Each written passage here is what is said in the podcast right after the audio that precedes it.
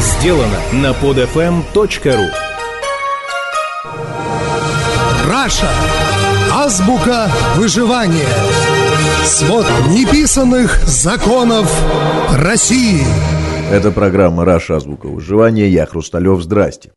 Почитал ваши комментарии, точнее, я их периодически и так читаю, но вот решил сделать как бы программу по некоторым из них. Вообще для меня любой комментарий это всегда такая самопрезентация. Вот смотрите, какой я есть. Иногда забавно наблюдать, как э, какой-нибудь наивный Дон Кихот, попадаясь в ловушку откровенной провокации с моей стороны, начинает яростно сражаться с ветряными мельницами. Ну или когда кто-то э, пишет что-то совсем нерелевантное, имеющее отношение только к внутреннему диалогу с самим собой. Ну, в целом, комментарии умные, интересные, и спасибо всем за них. Ну, вот некоторые, вот пишет девушка, например, не вижу ника, к сожалению. Господин Хрусталев, почему вы больше не реагируете на комментарии? Как вы терпите те комменты, которые просто исполнены ненавистью к вам лично? Комменты к некоторым предыдущим выпускам содержат даже не просто критику темы, а личное оскорбление, хотя никто никому не мешает не соглашаться с высказанным мнением. Так а что же мне делать? Отвечать этой самой виртуальной реальности сам дурак? К тому же э, ненависть – это оборотная сторона, сами знаете чего. И чего может быть приятнее, чем реакция в виде этого сильного чувства. А к тому же, не защищая сам, я даю возможность сделать это другим, что некоторые из вас, кстати, с успехом и делают. С удовольствием читаю некоторые комментарии, просто с языка срываете то, что хочу сказать сам. Ну, вот буквально некоторые комменты к последней программе. Значит, э, человек с ником, не знаю, что, что имел в виду, по буквам SCHACH14, пишет Хрусталев. Советую оставить Соловьева и обратить внимание на не менее интересную и довольно известную сейчас личность Сергея Минаева, одного поля ягоды. Ну и вторая, и второй комментарий от Дэна 35. Хрусталев, ну ё-моё, хватит смотреть поединок. Этого уже никто не делает. Я посмотрел рейтинги, так там программа Соловьева даже в топ-100 не попадает. Ну, попробую ответить сразу на два комментария. Я действительно очень часто смотрю программу «Поединок» и крайне редко «Честный понедельник» с Минаевым. Нужно все-таки два слова сказать.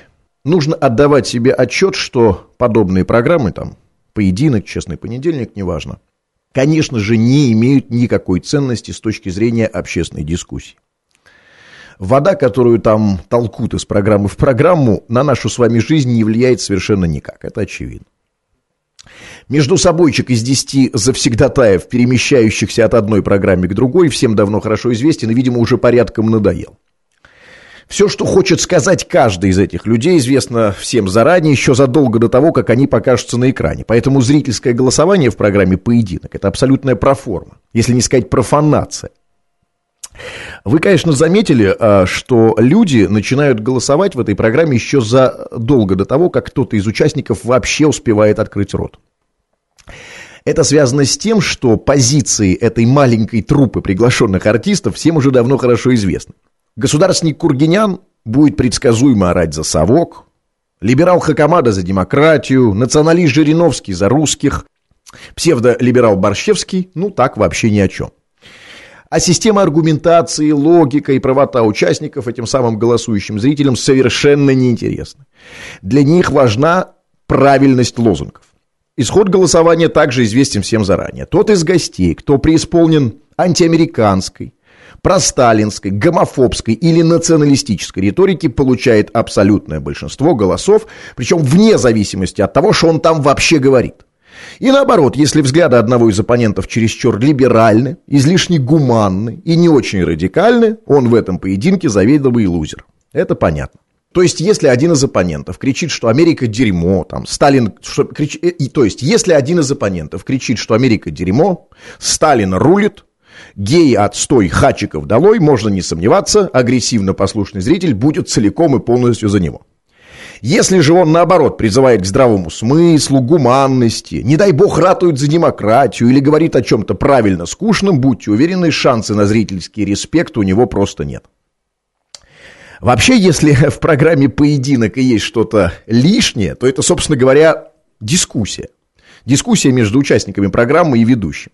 То есть никакой спор, никакие разговоры в этой программе вообще не нужны. Достаточно, чтобы на площадку с одной стороны вышел, ну, например, тот же самый Сергей Кургинян, а с другой, ну, например, Николай Сванидзе. И пока они стоят и молча смотрят в пол, нужно просто запустить этот самый счетчик и через полчаса торжественно объявить. По результатам зрительского голосования с большим перевесом победил Сергей Кургинян. Дальше аплодисменты, и все разошлись. Вот, собственно, и вся программа. Я вообще люблю играть в такую игру. Значит, э, смотрю на двух визави в программе «Поединок», и в зависимости от оппонента и темы пытаюсь угадать цифры голосования. Ну, кто как голосует за них. Обычно угадываю, но вот однажды не угадал. Рубились Борщевский и Веллер. Тема педофилы была.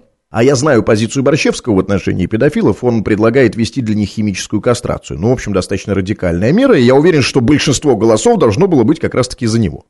Смотрю на экран. Все ровно наоборот. За Борщевского какие-то там жалкие сотни, за Веллера уже тысячи. Уже догадываетесь, в чем секрет успеха Веллера? Ну, конечно, не нужно быть семью пядей во лбу, чтобы понять, что же Веллер предлагал. Конечно же, он предлагал педофилов расстреливать.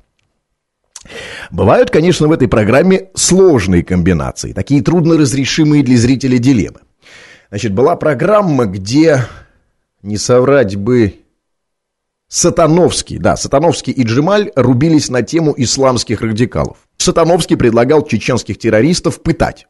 Ну, казалось бы, что еще нужно для абсолютного зрительского признания?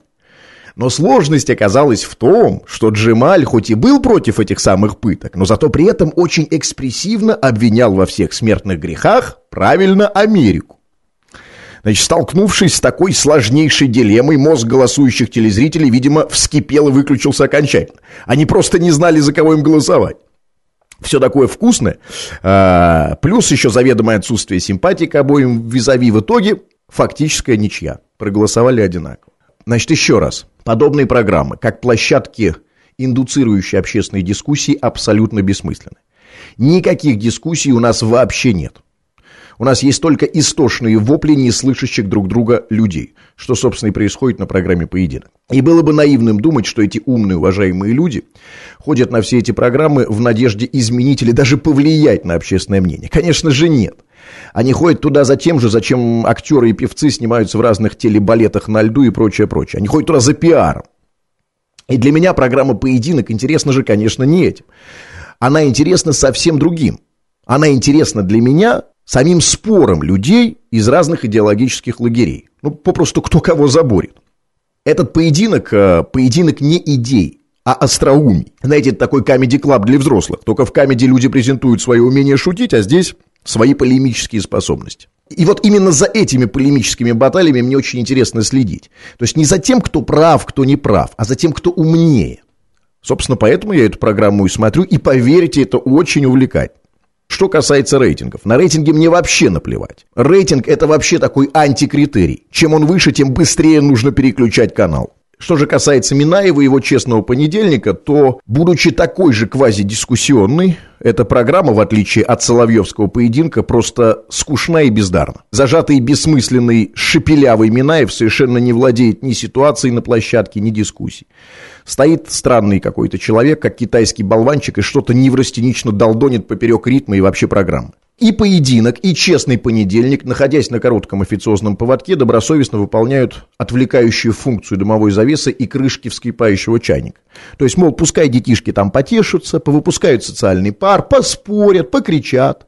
Ну, а мы потихонечку, под шумок, продолжим потихоньку вывозить страну в офшоры. Пускай поругают чиновников, коррупцию, милицию, ювенальную юстицию. Главное, чтобы не трогать основы. То есть Владимира Владимировича Путина, читай. А для того, чтобы эти основы не пытались сотрясать, ведущими этих программ в качестве смотрящих и поставлены эти политически правильные в кавычках журналисты. Но вот только один из них умен и талантлив, а другой, сами видите, какой. Поэтому еще раз, критерием при просмотре подобных программ для меня является исключительно талант. Я думаю, что я ответил пока только на два ваших комментария. Продолжайте писать, будем общаться. Это была программа «Раша. Азбука выживания». Я Хрусталев. Пока. Скачать другие выпуски этой программы и оставить комментарии вы можете на podfm.ru.